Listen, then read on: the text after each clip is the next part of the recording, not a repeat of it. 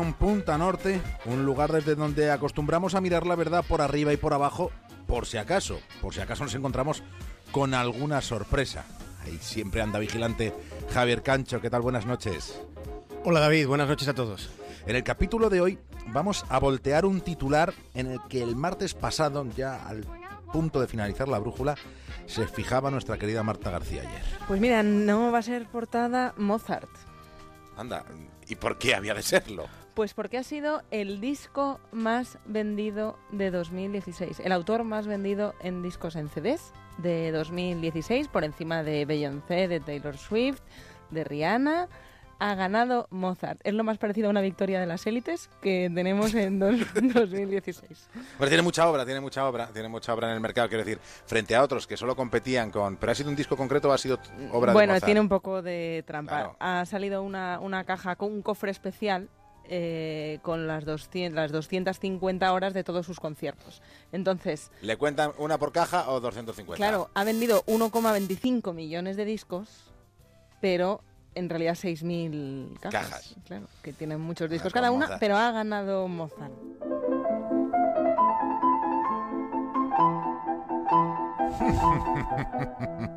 En realidad no ha sido Mozart el que más ha vendido este año 2016. Bueno, en realidad no del todo, Cancho. En ocasiones la realidad es tan ambigua como ambigua y, y retorcida puede ser y es la estadística. Haciendo un rastreo por la inmensísima mayoría de titulares sobre esta noticia en medios de comunicación de todo el mundo, después de un muestreo amplio, eh, hemos comprobado que en casi ningún sitio, en casi ninguno, se reparaba en esta trampa que encerraba un titular tan goloso, eh, en esa trampa en la que sí se fijaba Marta García ayer, el pasado martes, cuando tú le preguntabas por las interioridades del asunto, porque algo no te cuadraba. Ya en ese momento le dábamos aquí en la brújula un valor relativo a este evento, porque Marta no se había quedado en el titular y se había leído las entrañas de esta noticia y nos la explicaba. Pero hoy vayamos algo más allá. ¿Cómo es posible que Mozart, e- ese caballero que nació en 1756, pueda haber sido, según se ha escrito, puede haber sido el artista revelación de 2016? Se ha titulado Mozart vende más discos que Beyoncé. Sabíamos de, bueno, de las prodigiosas dotes de compositor del, del autor de Salzburgo, pero ni el Cid campeador siquiera después de muerto había proyectado durante tanto tiempo la, la sombra de su figura. Así que indaguemos en esta pequeña serenata nocturna en la que hoy queremos entretenernos.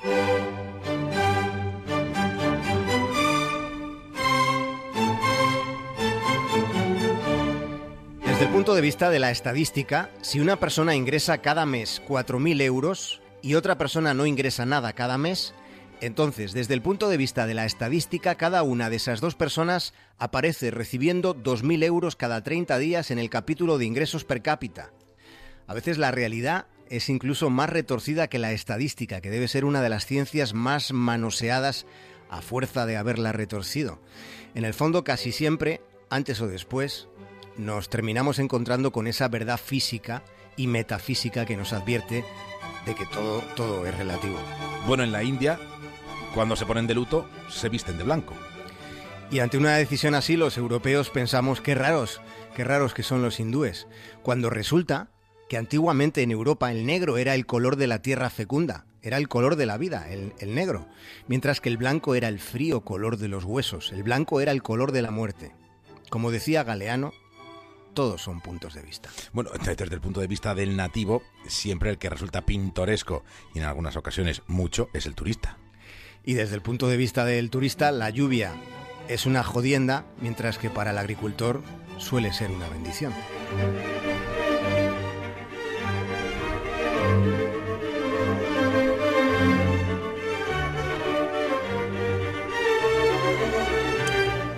A propósito, y por volver a Wolfgang Amadeus Mozart, ha sido la revista Billboard la que ha extendido como un virus la afirmación de que Mozart es el que más discos ha vendido en este año 2016. Sí, ha sido esa publicación especializada en música que se edita en Estados Unidos, ha sido la que ha contado que Mozart ha tenido más impacto comercial que la mismísima Beyoncé. Pero desarrollemos eh, eh, el reparo que la otra noche compartíais a bote pronto tú, David el Cura, y Marta García ayer sobre este asunto. Mozart 225, la nueva edición completa. Este es el título de una de las mayores recopilaciones de la obra del compositor austriaco que se hayan hecho jamás, porque son en total 200 discos compactos y compactados a su vez en un paquete que se vende por unidades. Es decir, cada unidad contiene 200 CDs. Es un producto con el que alguien, claro, está ganando dinero. Es, un producto que ha lanzado Universal Music, lanzado el pasado 28 de octubre, por tanto está en plena fase de promoción. Y es una promoción a la que ha contribuido decididamente ese titular. Digamos, por aclarar que son 240 horas de música interpretada por 600 solistas y 60 orquestas. Es una gran recopilación. Es posible que me la compre, no lo sé, pero lo que no vamos a comprar es ese intencionado titular de Billboard.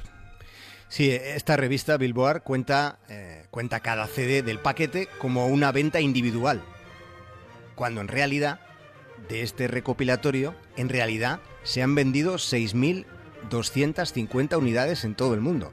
La revista lo que ha hecho es multiplicar 6.250 unidades por los 200 discos que contiene cada unidad, cada paquete de compactos.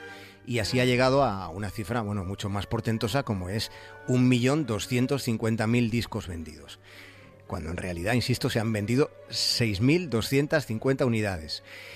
Y dados los tiempos que corren, es una buena noticia. Y nos alegramos. Y es más, tratándose de Wolfgang Amadeus, de quien en mi barrio se diría que Mozart ni siquiera cantaba.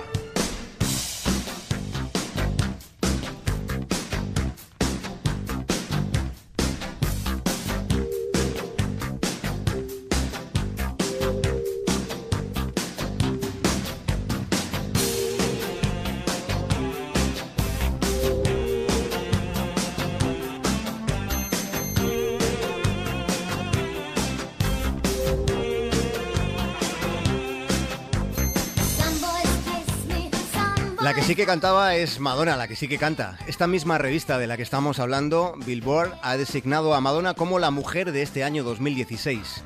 Esta misma semana Madonna recogía el premio y además, además daba un discurso. Thank you for acknowledging my ability to continue my career for 34 years in the face of blatant misogyny. Bueno, Madonna agradecía el reconocimiento y ofrecía un discurso contra el machismo. Hablaba de, misoginia, después de repasar esa larga trayectoria de 34 años. Hablaba de misoginia que ha habido y hay en la industria de la música. Era un mensaje que suponía una reivindicación feminista en una tribuna cuya resonancia es global. Y a mí particularmente me parece necesario desenmascararle la mueca al patriarcado y denunciar sus formas de sometimiento pero el problema es la máscara con la que Madonna daba este discurso.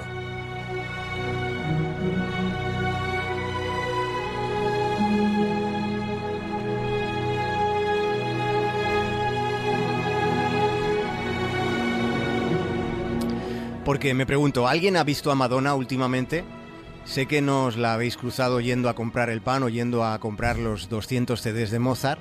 Me refiero a que sí habéis visto un primer plano de su rostro, ahora ya, dicho sin respeto alguno, ahora ya más bien máscara. ¿Qué pasa? ¿Se, se le ha quedado esa expresividad de estatua que suele quedarse después de pasar varias veces por algunas manos y algunos bisturís?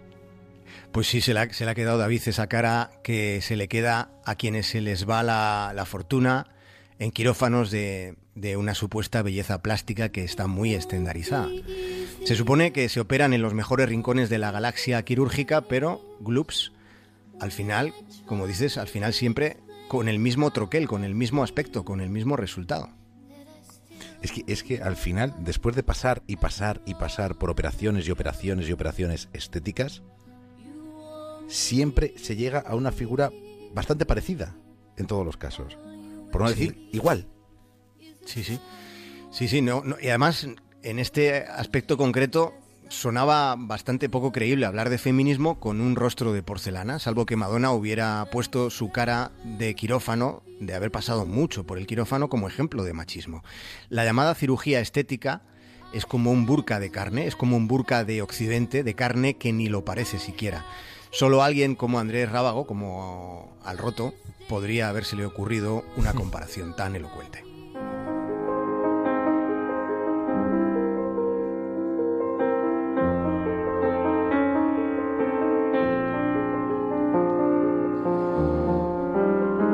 Bueno, hemos empezado el Punta Norte de hoy con Mozart, lo hemos desarrollado con Madonna y lo acabamos con Lis, con otro compositor, bueno, mañana vamos a escuchar a quien fue considerado algo así como una estrella del rock, pero decimonónico, en el siglo XIX. Va a estar seguro interesante como cada día, Javier Cancho. Sí, hasta mañana, David. Y viva Geraldine Chaplin.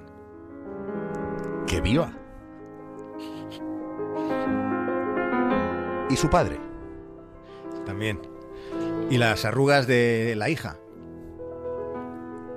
¡Que vivan! Que vivan.